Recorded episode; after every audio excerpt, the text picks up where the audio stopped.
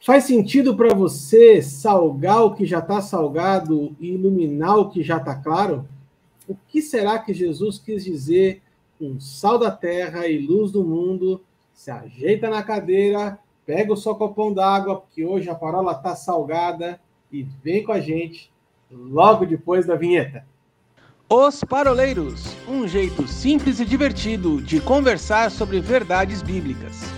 Vambora, que hoje é dia de parola. Muito bom, pessoal, que bom que vocês estão de volta aqui com a gente para mais uma semana de parola inédita aqui no canal dos Paroleiros.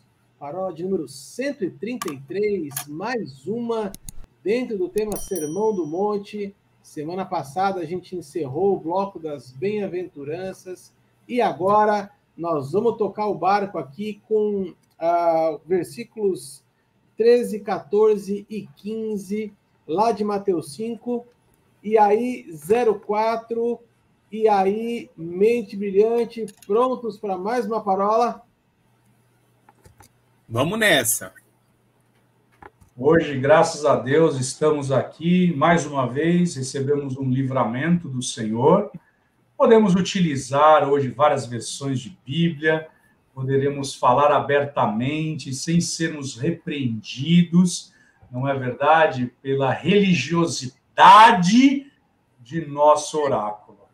Oráculo, te amamos. Hoje, folga do oráculo então nós vamos tocar ficha aqui então com o nosso canal dos paroleiros. Então, meninos, falando a respeito então de Sala Terra e Luz do Mundo, vamos dar aquela separação, né, no primeiro e segundo bloco, vamos falar sobre então o que significa ser sal da terra. Tem uma série de, de estudos e vertentes aqui do que significa esse sal, mas eu queria deixar vocês falando primeiro, porque eu estava lendo o texto aqui, o senhor me trouxe do coração já uma outra passagem que eu quero jogar lá no final do bloco. Quem quer começar hoje? Quer começar, Will? Ah, pelo princípio democrático que você acabou de aplicar, sim, né? Eu vou falar a respeito, né? Tudo bem. É, cara, quando nós vamos falar sobre ser sal, né? Nós vamos, vamos falar um pouquinho é, a respeito desse princípio aqui. É, o que eu acho interessante é que Jesus, dentro da sua trajetória, nós vamos ver, nós estávamos até falando agora há pouco, né? Jesus ele vai usar muito do aspecto da agricultura. Ele vai trazer muito esse aspecto da terra. Ele vai trazer muito esse aspecto de para trazer uma identidade. E isso ele vai se remontar sempre à, à, à lei do leviterato, né? Então ele vai falar, olha, é necessário que você cultive a terra, é necessário que você plante, é necessário que você defolga a terra, é necessário que você trate a terra com é, princípios da própria lei. É, só fazendo um parênteses aqui, né?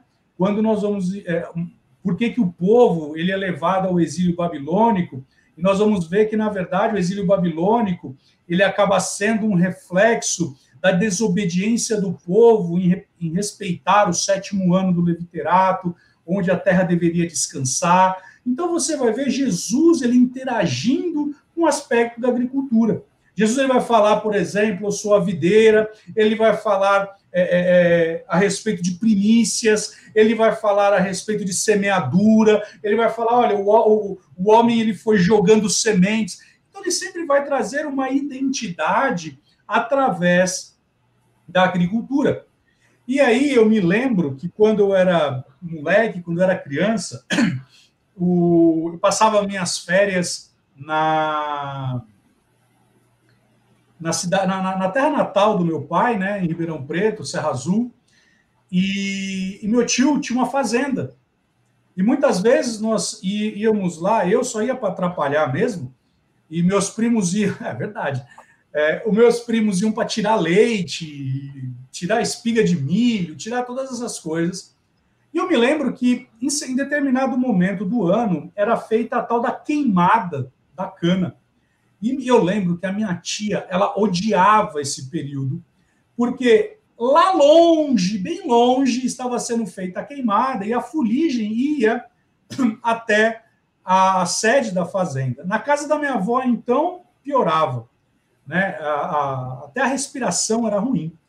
E certa vez, perguntando para o meu tio, e falando, mas por que, que eles queimam a cana? Não é mais fácil só cortar? Ele falou a respeito de princípios. E ele falou para mim da seguinte forma: que quando era queimada a cana, a queima da cana gerava uma um aspecto químico, né, que aquilo trazia nutrientes para a terra. E uma das coisas era um tipo de sal que era lançado sobre a terra. Então você vê, né, muitas vezes a minha tia ficava reclamando, mas Jesus estava falando com ela. Porque, na verdade, veja, na queimada tinha então esse, essa reação química, né, aspecto químico. Tinha essa reação química na queimada que um sal era jogado para trazer nutriente para o novo plantio. Então, olha que interessante. Lógico que esse texto aqui de Mateus capítulo 5 não está falando sobre queimada, mas ele está falando sobre salgar a terra. Ele está falando, ei, e aí nós vamos fazer uma ponte. Ei, é necessário que a terra ela tenha nutrientes. É necessário que quando a terra ela já está cansada, e é o que acontecia, porque há muita produção de cana. De novo, por que, que a terra tinha que descansar? Você plantava seis anos, no sétimo ano, a terra tinha que descansar, né? A produção da cana-de-açúcar, todo ano, todo ano, todo ano, chega um momento que a terra cansa. Então, você punha fogo, gerava aquele nutriente, o sal ia lá e trazia um aspecto de saúde para aquela terra. Então, aquilo traria, traz atributos que vai trazer uma vitamina, vamos dizer assim, uma, um empoderamento da terra para que aquilo que seja plantado venha produzir a 30, 60 e 100 por um. Olha que coisa interessante. Jesus ele está falando algo aqui. Ele está falando: olha, é necessário que você seja o sal da terra. É necessário que você venha trazer nutrientes para essa terra. Por quê? Porque a palavra vai ser lançada, e aí, quando o semeador ele diz, e saiu o semeador a semear, e a semente caiu aqui, caiu acolá, e caiu numa terra. E aí, quando ela cai nessa terra, porque ela acolhe muito bem essa palavra, essa, essa semente ela vai produzir a 30, 60 e 100 por um. Isso significa dizer que existe um bom nutriente para essa terra. Aí nós vamos trazer para aquilo que Jesus está falando. Que Paulo, lá em Colossenses, vai dizer que a nossa palavra, a nossa conversação, ela tem que ser salgada. Ela precisa trazer nutrientes. Ou seja, nós estamos no mundo que jaz no maligno, mas nós somos aqueles que trarão a saúde para essa terra. Vamos um pouco mais longe? Eliseu. Olha que coisa maluca. Desculpa, gente, foi mal. Isso é o que acontece quando o espírito está aqui, só aqui, ó, ó.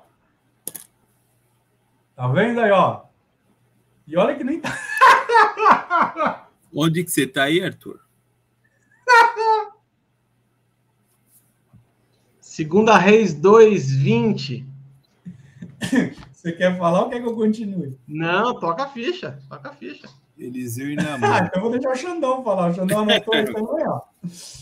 Então fala você aí, Xandão. Não, não, toca a ficha. Não, a continua. Ficha. Não, o que eu ia falar basicamente é a água estava contaminada e o que, que o profeta ele faz para descontaminar? ele nada mais faz do que jogar o sol. Isso significa dizer que eu e você, né, fomos chamados para trazer a descontaminação. E nós fomos chamados para nutrir a terra. Por isso que Paulo vai dizer que eu e você temos que ser enriquecidos com a palavra. Só para terminar aqui o que eu estava falando, estava assistindo uma ministração do Bill Johnson e ele falou algo tremendo sobre é, quando Jesus está falando sobre comer a carne, beber do sangue e tal. E aí Pedro dá aquela fala: para onde iremos nós? Na versão original, né? Na verdade, no original a palavra fala: para quem iremos nós? E aí o Bill Johnson está falando algo assim. Na verdade, o que Pedro está falando é: Jesus, a gente não entendeu nada do que você falou. Absolutamente nada. A bem da verdade, Jesus, assim, esse negócio de comer carne, beber sangue, é negócio meio maluco. Mas uma coisa eu sei: que quando você fala, há uma vida entrando dentro de mim e eu não posso ir para nenhum outro. Que essa palavra de vida não venha me incendiar. E aí ele termina falando, porque a palavra de Deus é espírito e é vida. Eu e você fomos chamados para salgar a terra. Eu e você fomos chamados para nutrir a terra. Eu e você fomos chamados para tirar a contaminação dessa terra. Por isso que Jesus ele fala: mas se acabar os nutrientes desse sal, se se tornar insípido, não vai ter mais proveito algum. Agora pode falar vocês aí que eu vou tomar um pouco de água. Baixa. Não, eu só quero corroborar aí com o que o senhor falou. É, esse sem sabor, eu estava procurando ali a raiz da palavra, na palavra na Bíblia, a palavra-chave. No final da definição está assim, sem interesse. Eu sei que muita gente vai levar, ah, você tem que ser sal para gerar sede e tal. Já ouvi algumas coisas assim, mas ele está falando assim: olha, sem sabor, não tem interesse, né? E trazendo para o dia a dia, é, quantas pessoas a gente conhece e depois de muito tempo é, a pessoa se identifica como cristã, você fala, você é crente, né? E aí você falou, cara, mas a pessoa nunca transpareceu, você nunca viu algo na pessoa, e aqui não é um julgamento, é porque é pelo fruto. Né? Jesus vai falar que o fruto, que a obra está apontando é, para glorificar o Senhor. Então a gente precisa ser interessante para as pessoas. As pessoas precisam olhar para nós e falar, cara, você tem algo diferente. Né? Tem algo em você que me interessa. Se eu não tiver sabor, se eu não for este sal, porque é uma afirmação, vós sois o sal. Né? Então, nós somos esses nutrientes que estão vindo para uma terra que jaz o maligno, como o senhor falou, e a gente precisa ser interessante. As pessoas precisam olhar em nós e falar, cara, tem algo diferente em vocês e eu quero isso. Porque o mundo, o mundo ele vai oferecer, mas nunca vai saciar.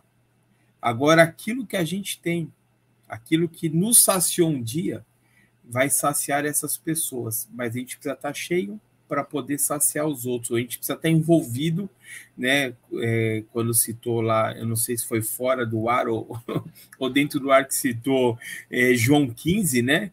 Que é justamente isso, a gente ter de Jesus para poder passar para as pessoas. E muitas vezes nem é abrindo a boca.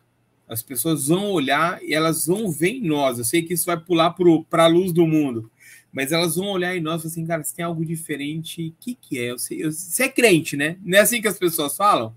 Você é crente, né? Por quê? Porque elas veem algo diferente, vê uma alegria, vê uma paz, vê uma tranquilidade que o mundo não pode oferecer, que Jesus pode. E nós, como pequenos cristos, né, podemos é, executar da melhor maneira, sendo sal e levando o ministério que é de de todo cristão, que é o ministério da reconciliação. Então a gente precisa ter esse sal, precisa ser esse sal das pessoas olhar. E aí o que mais me chamou a atenção não foi nem o fato dele é, afirmar vós sois o sal. É que se você não estiver funcionando como sal, você vai, ser, você vai servir para ser pisado pelos homens. Isso deveria preocupar. E aí a gente pode ver assim, quantos cristãos são ridicularizados, muitas vezes não por ser cristão, né? Porque quando se identifica, fala, não, você não parece nada com um cristão, né? Então, eu acho que é, é forte, é um prazer, é uma missão importante a gente salgar um planeta, né? Onde a gente estiver, seja na empresa, seja numa faculdade, mas é forte se a gente não estiver fazendo isso, você não está servindo para aquilo que você foi destinado. Vocês sabem que a. Eu ia falar a respeito de sal e deixar para o final né, a questão de segunda reis, viu? Então a gente, a gente pode deixar para o final, porque aqui tem uma, uma chave que eu acho muito é, importante. Mas vocês sabem que a minha primeira experiência com sal, fora do, do contexto assim de temperar comida, foi há uns anos atrás. Eu é, fui convidado para passar uns dias numa fazenda, uma família aqui da igreja, e eles tinham gado, né? E aí a, a, a dona da fazenda falou assim, ó, vamos é, lá na, na, no centro, que nós vamos comprar sal para as vacas. Falei, sal para vaca, né, cara? Não faz o menor sentido você dar sal para vaca. Alguém urbano como eu, que nunca tinha tido essa experiência de perto com vaca, eu fiquei achando meio esquisito, mas enfim, fomos lá, compramos um saco enorme de sal. E quando a gente chegou no coxo das vacas, aquele sal foi deitado no coxo, assim, sei lá, 8, 10 quilos de sal. E aquelas vacas, elas vieram, cara, com uma vontade tão grande e elas lambiam aquele sal. Eu sei que em poucos minutos o coxo estava limpinho de novo. E eu falei, desculpa perguntar, mas por que que afinal de contas você dá sal para a vaca, né? Não, não faz, não faz sentido para mim. Ela falou assim que o sal dado para o animal em período leiteiro, ele vem para complementar os sais minerais que o capim que ele come na, na, na, no pasto não, não dá. Porque o tipo de terra que tinha ali na, na fazenda era uma terra que era pouco enriquecida com sais minerais. E para o gado leiteiro, o, sal é importante para você aumentar a capacidade de leite, questão do, dos, dos ossos lá, enfim. Então, eu, eu entendo quando você fala, Will, que o sal ele vem para gerar nutrientes, né, para aumentar, para enriquecer.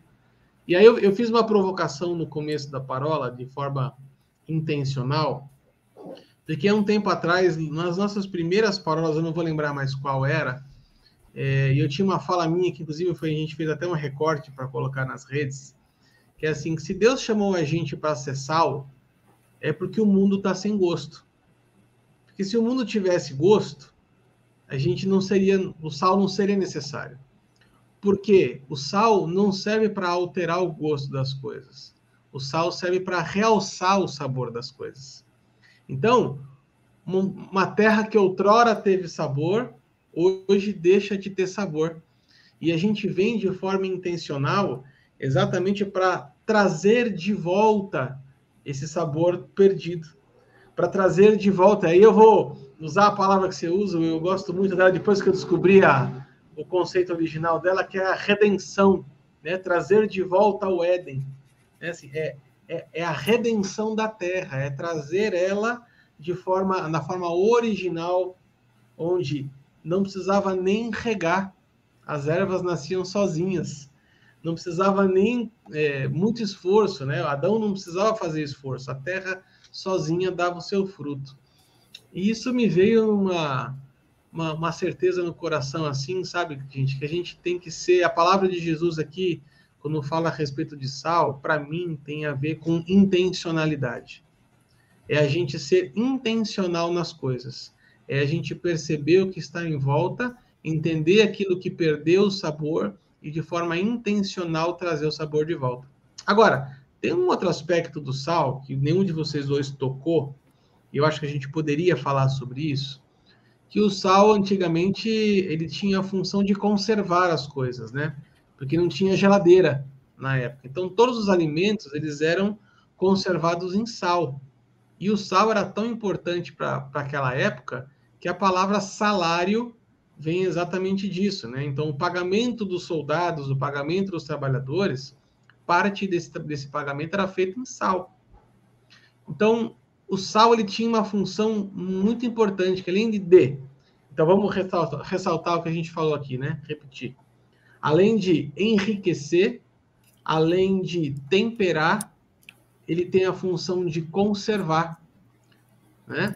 Mas eu acho que a gente pode trazer para essa última parte que o texto de Segunda Reis é, a partir do versículo 17 e 18, se eu não estou enganado, é, ele traz essa, essa revelação para a gente. Estava pesquisando na Bíblia onde mais a Bíblia cita sal, né? Eu, o Paulinho sempre ensinou para a gente a procurar outras referências com a mesma palavra, para a gente fazer um estudo cruzado para entender o uso da palavra sal.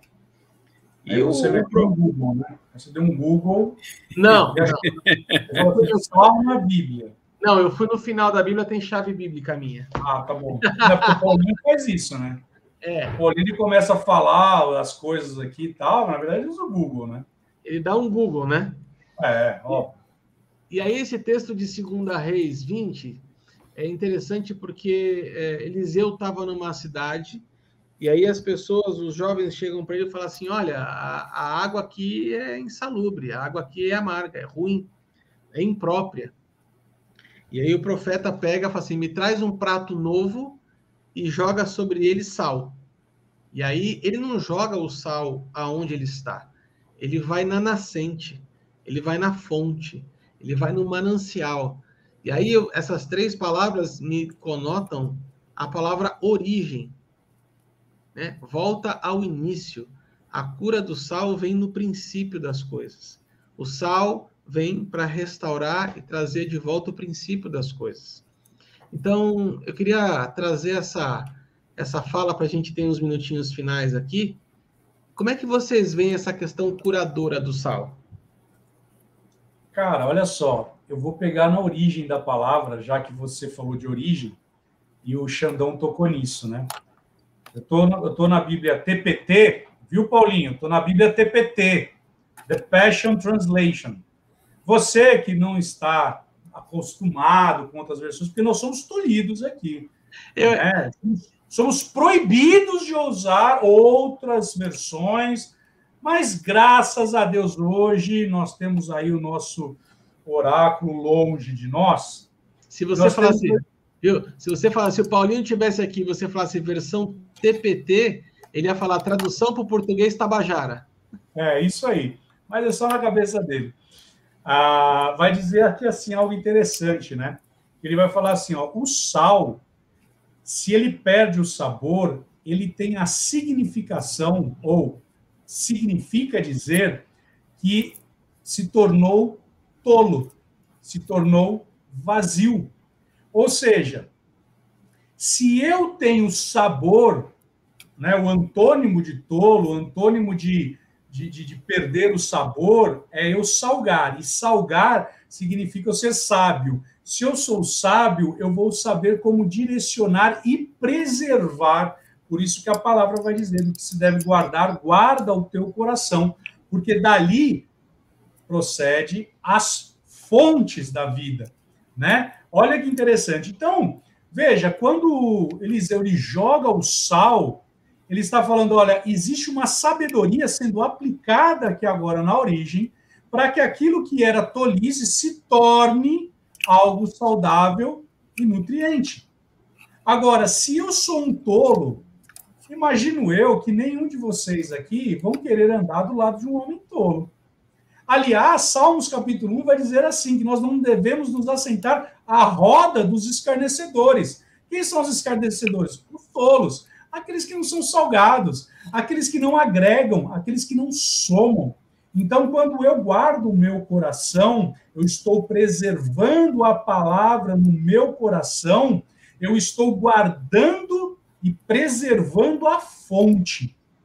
Porque aí vem Tiago, capítulo 1, verso 21, que ele vai falar do que você deve guardar, receba a palavra com mansidão. A palavra mansidão é com humildade. Ou seja, eu vou acolher essa palavra com uma humildade tal que ela vai salgar-me. Ou seja, eu tenho que examinar o meu coração. Será que de fato, de verdade, eu estou sendo um tolo ou estou sendo um sábio? E Tiago vai dizer: Ei, eu se fosse você, eu pediria sabedoria, porque Deus ele vai te dar. É isso tudo aí. Não, cara, perfeito. Acho que é isso aí mesmo, né? É, se a gente andar com sabedoria, a gente vai andar com Jesus, né? Se a gente andar de uma maneira tola, a gente está realmente sem, sem sabor nenhum, é o que o senhor falou, ninguém vai querer andar do nosso lado. Ninguém vai olhar e, e vai ter interesse. Eu lembrei de uma empresa que eu trabalhei e a equipe devia ter 80% de cristãos. E aí eu contei isso para um não crente. Eu falei, você sabia que mais da metade da equipe é crente, o cara olhou com uma cara de espantado. Eu falei, você está brincando. Por quê? Porque não se dava sabor. Era tudo tolo na mesa. Então as pessoas não tinham nem ideia, né? Não, não existia algo que atraísse para que as pessoas quisessem a mesma coisa que a gente tinha, né? Então acho que é isso aí. A gente tem que andar é, com sábios. A Bíblia vai dizer isso. E quem repreende, quando o sábio é repreendido, ele quer mais, ele aprende mais, né? Isso que Provérbios vai dizer. Se você repreender o tolo, você vai você vai acabar sofrendo perseguição por parte dele. Então a gente tem que ser isso aí, tem que primeiro andar com Jesus, né, para que a gente possa ter realmente é, o que oferecer para as pessoas. Amém. Então fica aqui a nossa palavra final para você que está aí nos assistindo, nos ouvindo. Temos que ser sal, mas cuidado para não ser sal grosso, né? É, temos que ser sal, mas Lembre que o exagero faz com que as pessoas fiquem longe de você. A gente tem que temperar as coisas, né? E não pode é, sair do equilíbrio. Eu gosto muito do Wilson quando ele fala a respeito do equilíbrio, né? É claro que a gente tem que falar da palavra a tempo e fora de tempo, mas a gente tem que ter o equilíbrio das coisas, né? O, o sal ele tem que ser no ponto certo, ele não pode ser nem de mais e nem de menos. Então que essa palavra encontre acolhimento no seu coração e fica aqui o desafio para você ir pelo mundo e salgar o mundo, porque essa terra tá sem gosto, gente. E agora o momento é falar de luz. Luz, sim. E é assim como eu falei no começo da outra, da primeira parte, né? Não adianta a gente ser sal aonde está salgado, não adianta ser luz aonde está tudo claro. Né? Então, se Jesus desafia a gente para ser luz do mundo, me passa a sensação de que esse mundo está em trevas. Né, mente brilhante, né 04, vamos dar sequência? Bora lá. Eu quero falar um negócio aqui. O Xandão, ele tá, ele tem hora que ele quer dar umas gargalhadas, que ele se segura, que eu já percebi. Quando você que está nos assistindo, você que está nos ouvindo, infelizmente, você não vai ver isso, mas quando ele morde o lábio, é ser. Ah, ó, tá vendo? Ele quer dar uma gargalhada, mas aí ele se segura, entendeu? Mas nós aqui não iremos parar, terá que dar aquela gargalhada, hein? Amém. Bom, já que o Xandão ele ficou tímido agora, então eu começo, vai. É... Eu vou Manda começar aqui. fazendo. O Chan ainda está no período probatório, então tem que dar a chance para ele, né? É, eu tô me acostumando. É. Período probatório, o cara me tirou da sarjeta, ele me conheceu quando eu estava no charco de lama, ele foi um dos que me colocou sobre a rocha. Como que é assim ele está começando? Vamos falar de luz aí, então, Will. Alumia para nós aí. Eu vou, vou usar um, uma frase que me surgiu um tempo atrás, quando eu estava dando uma aula. É, tem um livro do Rick, acho que é do Rick Renner, que ele fala a respeito, explicando por que, que Lúcifer ele refletia a glória de Deus. Ele faz uma ilustração bem interessante, ele faz assim, quem reflete é espelho. Logo, se ele reflete, significa dizer que ele não tem luz própria. Significa dizer que ele em si, ele não carrega a luz ele não carrega a chama, ele não carrega aquilo que é necessário para iluminar.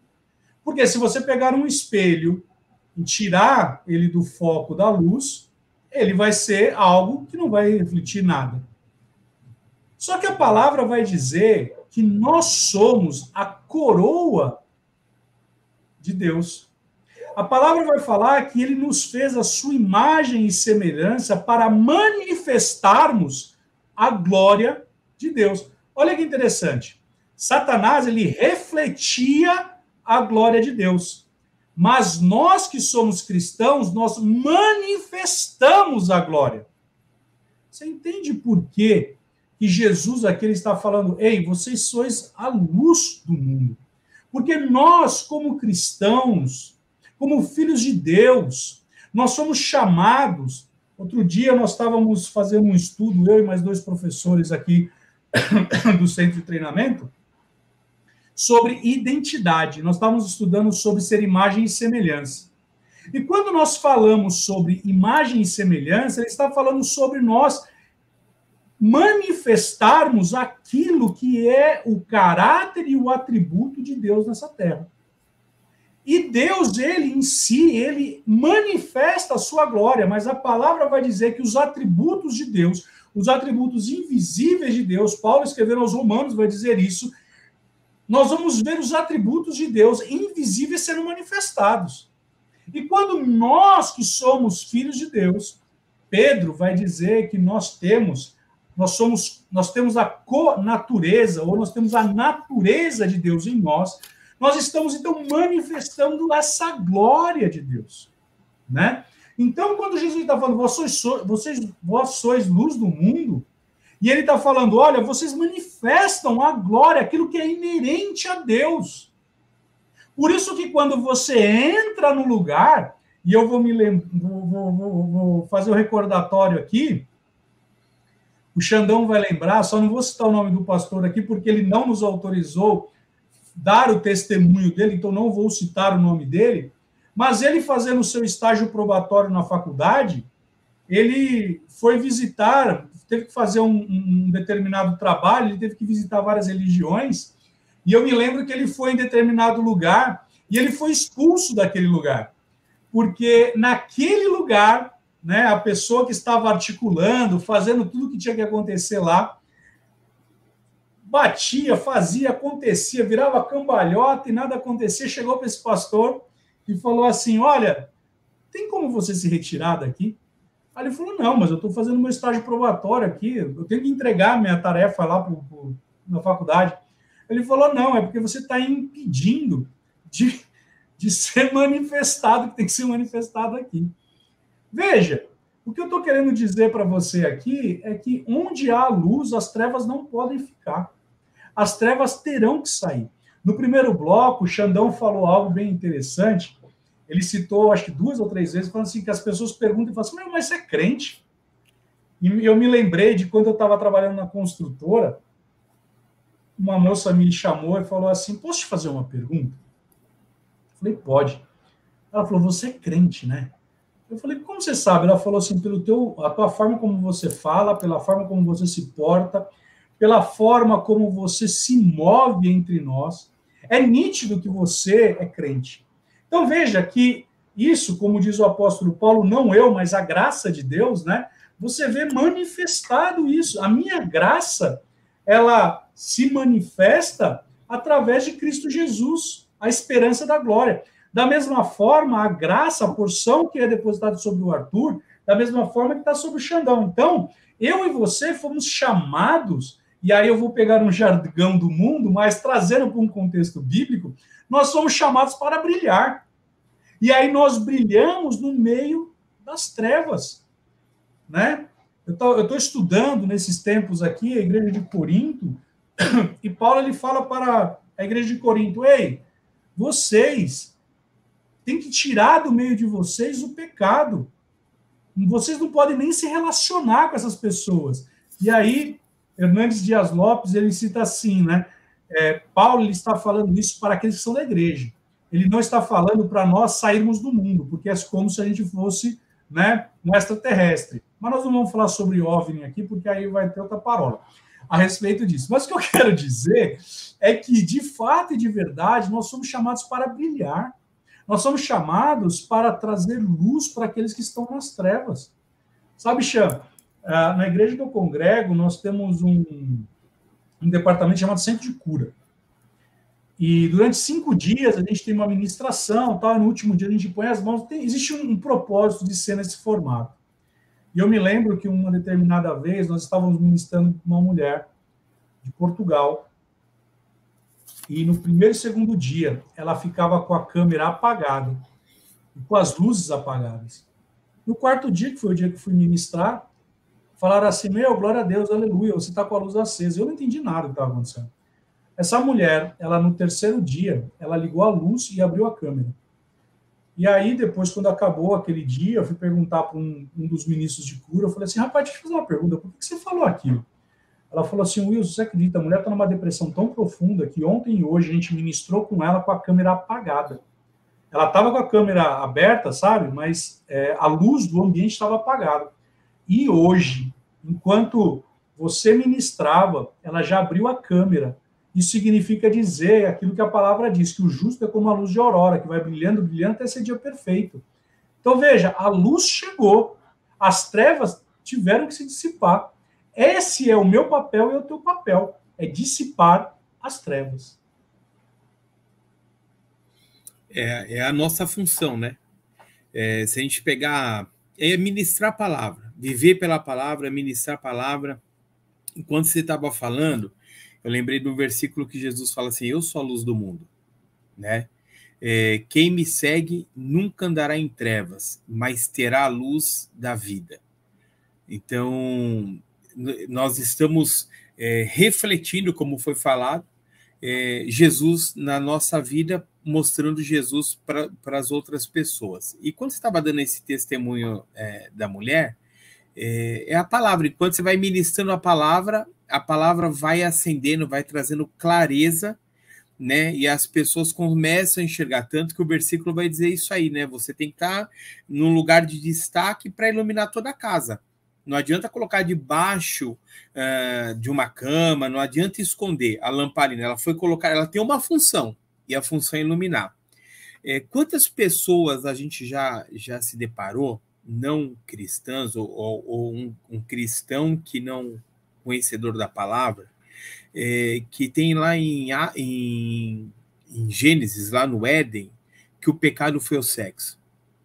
Eu conheço várias pessoas. Ah, o problema foi o sexo. E não é. Quando você explica, eu falo, não, como é que Deus dá uma ordem? Crescer e se multiplicar para o ser humano se não é através do sexo. O problema dali, na realidade, foi a desobediência. Deus deu uma ordem e Adão não obedeceu, Eva não obedeceu, enfim, o caso não é isso. Quando a gente traz essa clareza, a gente joga a luz para as pessoas verem, ah, então o problema não é sexual ali, o ato sexual dos dois. O problema foi não obedecerem ao Senhor. A gente está lançando luz, e aí entra lâmpada para os meus pés, é, luz para os meus caminhos é a tua palavra. Né? Basicamente, isso está dizendo o Salmo é, 119, versículo 105. Então, a nossa função é iluminar, mostrar o caminho para as pessoas. As pessoas olharem para nós, tanto que assim, uma cidade fortificada, ela não é colocada lá embaixo, ela está lá em cima. E, e aí vai voltar para o destaque. As pessoas vão olhar para nós e vão e a gente vai ter essa função de iluminar, de mostrar o caminho para as pessoas, trazer clareza, porque quem anda no escuro é, é inseguro, né? A gente, se a gente não está andando por um caminho que a gente não conhece, a gente tem medo. Agora, quando esse caminho está iluminado, a gente fica mais seguro. Né? Tem gente que gosta de dirigir à noite, mas apaga o farol do carro à noite. Você tem que ligar rápido. A gente brinca, mas onde a gente conhece. Né? Apaga com emoção, sem emoção. Mas anda o tempo, você vai, você vai bater né? Então, por isso do farol, e a palavra faz essa função. Lâmpada para os meus pés é a tua palavra, luz para o meu caminho, está me iluminando. E se a gente tem que andar, se, gente, se Jesus está falando, eu sou a luz do mundo, quem me segue não vai andar em trevas, mas vai ter a luz da vida, a gente tem que ser essa, esses, essas pessoas que vão ajudar outras pessoas, como você mesmo disse aí, a iluminar é, o caminho das outras pessoas. Agora, por que, que eu tinha separado no primeiro bloco? Na verdade, eu só comentei que eu também é, tinha anotado alguma coisa sobre Eliseu. É, Eliseu iluminou o caminho para Namã. Não tinha nada a ver com sal. Namã vai atrás de uma cura, não é isso? Ele não está preocupado com Deus, ele está preocupado com a cura dele. Mas ele sai de lá como? Me dá aqui terra desse lugar. Eu vou levar para minha para minha terra de origem. Eu vou levar terra de Israel, porque eu vou ajoelhar nela e eu vou buscar o Deus de Israel onde eu estiver. Mas o que aconteceu é que Eliseu mostrou para Namã algo além da cura. Eu vou te mostrar que existe um Deus que está acima de todos os deuses, um Deus que é misericórdia. Tanto que ele falou que Deus tem misericórdia do que eu possa fazer lá na minha terra, tal. Mas iluminou muito mais do que uma cura para ele. Ele falou: não há outro Deus sobre a face da terra. Então, assim, a minha anotação de Eliseu era isso. Ele trouxe luz para uma vida que era muito além de uma cura, muito além de um emprego, vai muito além de é, é para uma vida inteira, né? Então é isso que a gente precisa ser. A gente precisa ser Eliseu na vida das pessoas, levar luz para aquilo que elas estão realmente precisando. Sai das trevas e a gente é, essas pessoas possam também levar essa luz no futuro para outras, né? Sim, é legal. Pode falar, Will. Não, e é legal, porque aqui Jesus ele fala assim, né? Assim brilhe também a vossa, a vossa luz, ou seja, a manifestação da glória de Deus diante dos homens. Para quê? Existe um, um motivo. Para que vejam as vossas boas obras. Né? E aí, eu até coloquei no nosso chat aqui interno, que 1 Pedro 2,12 diz assim: mantendo exemplar o vosso procedimento para que naquilo que falam contra vós, outros, como de malfeitores, observando-vos em vossas boas obras, glorifiquem a Deus no dia da visitação. Ou seja, além de nós manifestarmos a glória de Deus, nós somos o meio pelo qual pessoas irão glorificar a Deus, porque elas verão em mim e você o fruto do penoso trabalho. Uau! Enquanto vocês estavam falando aqui, eu tava, tinha separado três versículos a respeito de, de luz, assim como a gente eu fiz com Sal, e eu trouxe na memória Isaías 9, quando vai falar assim: e o povo que vivia nas trevas resplandeceu-lhes a luz. Né? E aí o Xandão falou, citou João, quando Jesus fala: Eu sou a luz do mundo. E aí eu pego em Colossenses e fala assim: Ele veio resgatar-nos do império das trevas né, para o, o reino do Filho. Então você percebe que o estado é, do mundo, o estado é, onde nós estamos, é o estado original de trevas, né? E Jesus vem para ser essa luz. E aí eu pego esse gancho que o Sinho colocou, falou no, começo, né? Que nós somos imagem e semelhança dele, e aí nós manifestamos a luz. E aí eu vou lá para 1 João, no capítulo 1, quando ele vai falar assim: se dissermos que mantemos comunhão com ele, mas andamos nas trevas, mentimos e não praticamos a verdade. Se, porém, andarmos na luz como ele está na luz, mantemos comunhão uns com os outros, e o sangue do seu filho nos purifica de todo pecado. Eu vejo como é, é interessante a. É claro que a gente fala da, da, da, da luz estática, né, do, do poste, é, que vem trazer um ponto fixo, mas eu queria trazer para o nosso bate-papo essa dinâmica de andar na luz, ou seja, uma luz que se move, uma luz que é, ela vai ao encontro das pessoas, é uma luz que vai é, buscar pontos escuros. Né? E por que, que eu estou falando exatamente dessa, dessa questão da luz que se move? Porque enquanto vocês estavam falando, me veio no coração a parábola da dracma perdida onde conta que uma mulher perdeu uma dracma dentro de casa e a primeira coisa que ela faz é acender a candeia e procurar diligentemente até encontrar a dracma. Então eu vejo a seguinte coisa: se ela acendeu a candeia, ela perdeu porque estava escuro, né? Estava em, em trevas. E nas trevas nós vamos encontrar muitos perdidos. Nós vamos encontrar muitas pessoas que estão perdidas, algumas perdidas é, no mundo, outras perdidas dentro da igreja mesmo. E a única forma da gente fazer um plano de resgate para essas pessoas é acendendo a luz, é sendo luz. Mas não uma luz que fica parada no teto, fica atraindo mosquito, né? Você acende a luzinha, só vem as moscas em volta, assim, não. É uma luz que diligentemente vai ao encontro do perdido. Então eu vejo que quando Jesus fala de sermos a luz, do mundo, né? É, mostra para mim que a nossa função não é só iluminar, mas a nossa função é iluminar e buscar em resgate daqueles que estão presos nas trevas. Eu tive uma experiência na semana passada de acampar com o Rafa.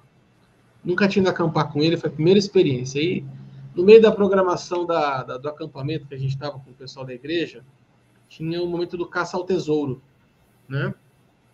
E aí a gente se embrenhou no meio da mata lá e era uma, uma chácara num lugar bem afastado, não tinha nenhuma iluminação em volta, então se não fosse o farolete na mão da gente, você não conseguiria enxergar um, um metro na frente, né? E aí eu percebi assim como foi interessante quando é, a gente, num certo momento, todo mundo apagou o farolete e começou a, a, a sentir em volta o clima daquela escuridão, os barulhos, os medos, uh, e aí você começa a sentir, escutar barulhinho aqui, barulhinho ali, e aí você, as trevas te trazem uma certa tensão, te trazem um certo medo. E aí então a gente orientou as crianças: olha, agora vai uma acender o farolete, depois duas, depois três, depois os pais. E a gente percebeu que quando várias, vários faroletes se encontraram, ou seja, várias luzes se encontraram, a busca por aquele que estava perdido se tornou mais fácil, se tornou mais rápida, se tornou uma busca mais ampla. E aí eu vejo que ser luz do mundo, gente, é... quando a gente é sozinho, a gente demora.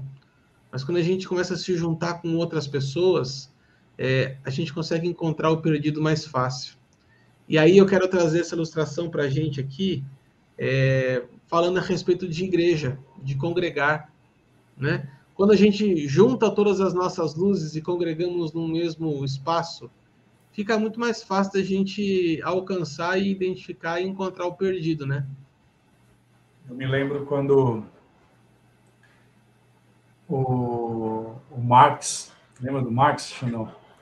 Ele me convidou para ir na Cracolândia. E eu fui lá para ministrar, tentar fazer um evangelismo e a gente entende agora qual que é o chamado de cada um, né?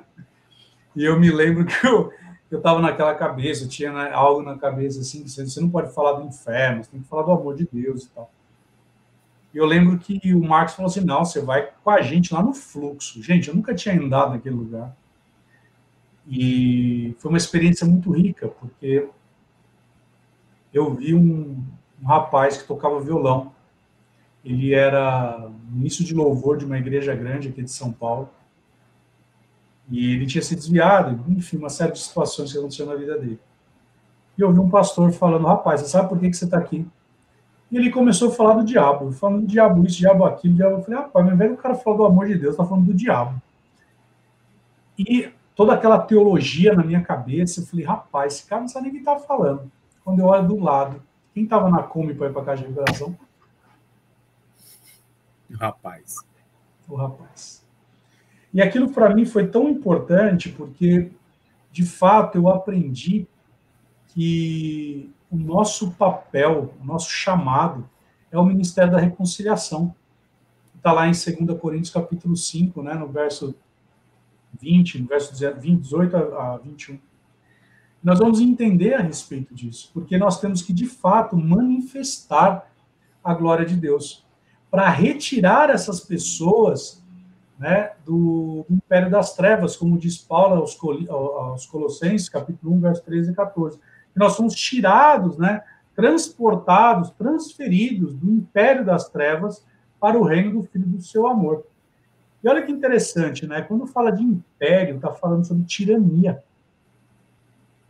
Então, ou seja, enquanto nós estamos debaixo do império das trevas, nós sofremos a perda, o roubo, a destruição, que são frutos né, da obra das trevas.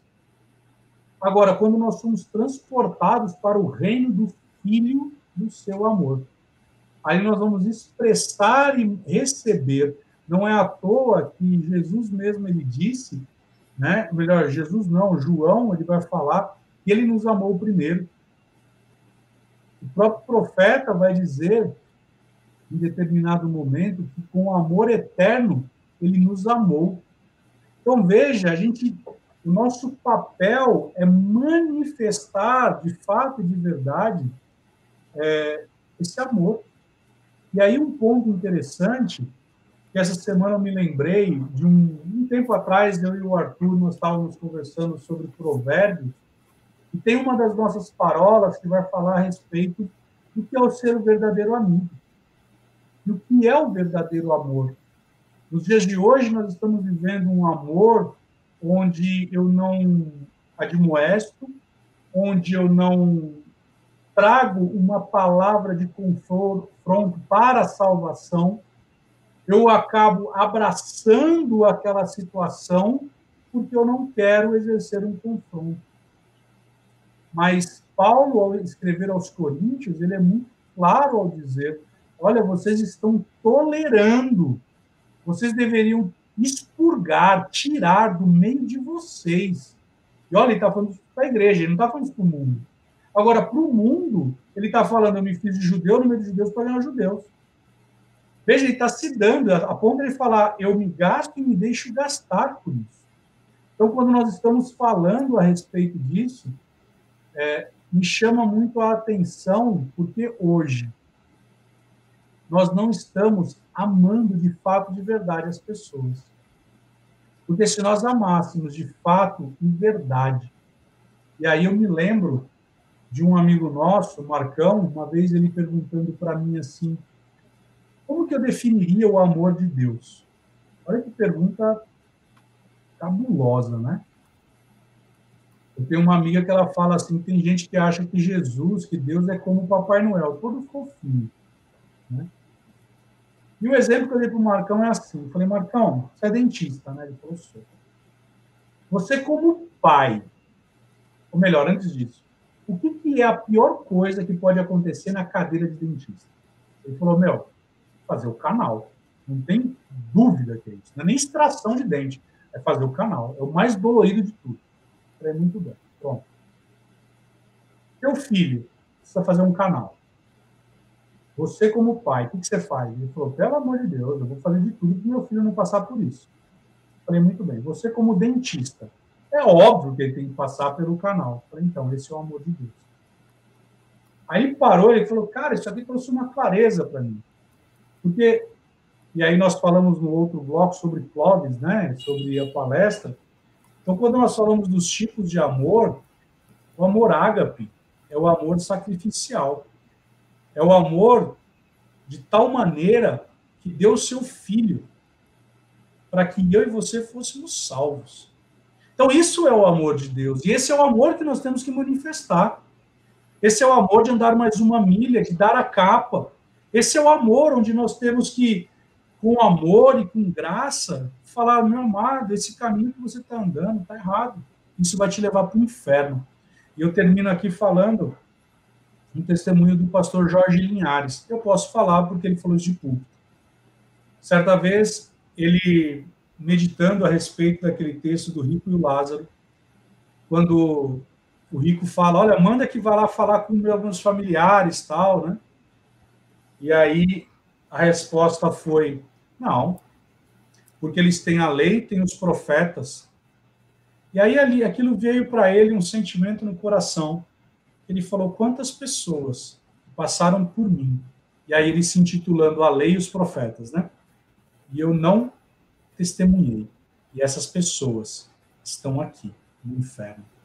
Então, que de fato e de verdade nós possamos expressar a glória de Deus, de tal forma que a luz venha trazer não somente clareza, mas tirar essas pessoas do império das trevas e transportá-las para o reino do Filho do seu amor. Will, só queria falar uma coisa, é, que é justamente isso, o objetivo. Qual é o objetivo de ser luz? Não é que eu apareça. Né? O próprio João Batista, ele era luz no meio de uma geração. Mas ele falou, o que importa é que eu diminua e que Jesus cresça. Né? E que nós tenhamos isso em mente, porque tanto o versículo que você citou lá de 2 Pedro, e eu gosto muito desse versículo, justamente porque ele, ele é, dá, dá, traz o entendimento de que o meu testemunho, o teu testemunho, ele vai ajudar de alguma maneira a decisão das pessoas no dia que forem visitadas pelo Senhor.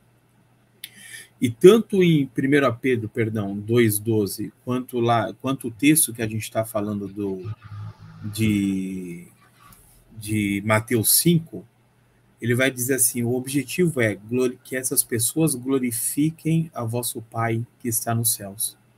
Então, as nossas atitudes né, de amar as pessoas, de andar pela palavra, de trazer luz para aqueles que estão nas trevas, através da palavra, da conduta do reino, é, o objetivo é que essas pessoas glorifiquem e que o nome do Senhor seja glorificado. Esse é o maior objetivo. Não é que eu apareça, não é que a minha denominação apareça, nada disso. É que as pessoas olhem e falem assim: eu quero o Deus que você tem. É isso. Muito bom. Então, chegamos ao final de mais uma parola, parola número 133. Mais uma dentro do tema Sermão do Monte. Chegamos aqui ao final, então, do tema, do, do, do pedaço da, do sermão que fala a respeito de sal da terra e luz do mundo. Então você já sabe, deixa o seu joinha aqui, compartilha esse vídeo com muitas pessoas, com a sua lista aí inteira, porque a gente quer é que a palavra de Deus alcance cada vez mais celulares, mais PCs, mais tablets. Então siga-nos nas nossas redes sociais, no Facebook, no Instagram, no YouTube e para você que prefere em formato de podcast, os paroleiros estão também no, no Deezer e no Spotify. Um grande abraço para vocês. Fiquem com Deus, meninos. Bom descanso e até a próxima, se Deus quiser. Tchau, tchau. Tchau, tchau.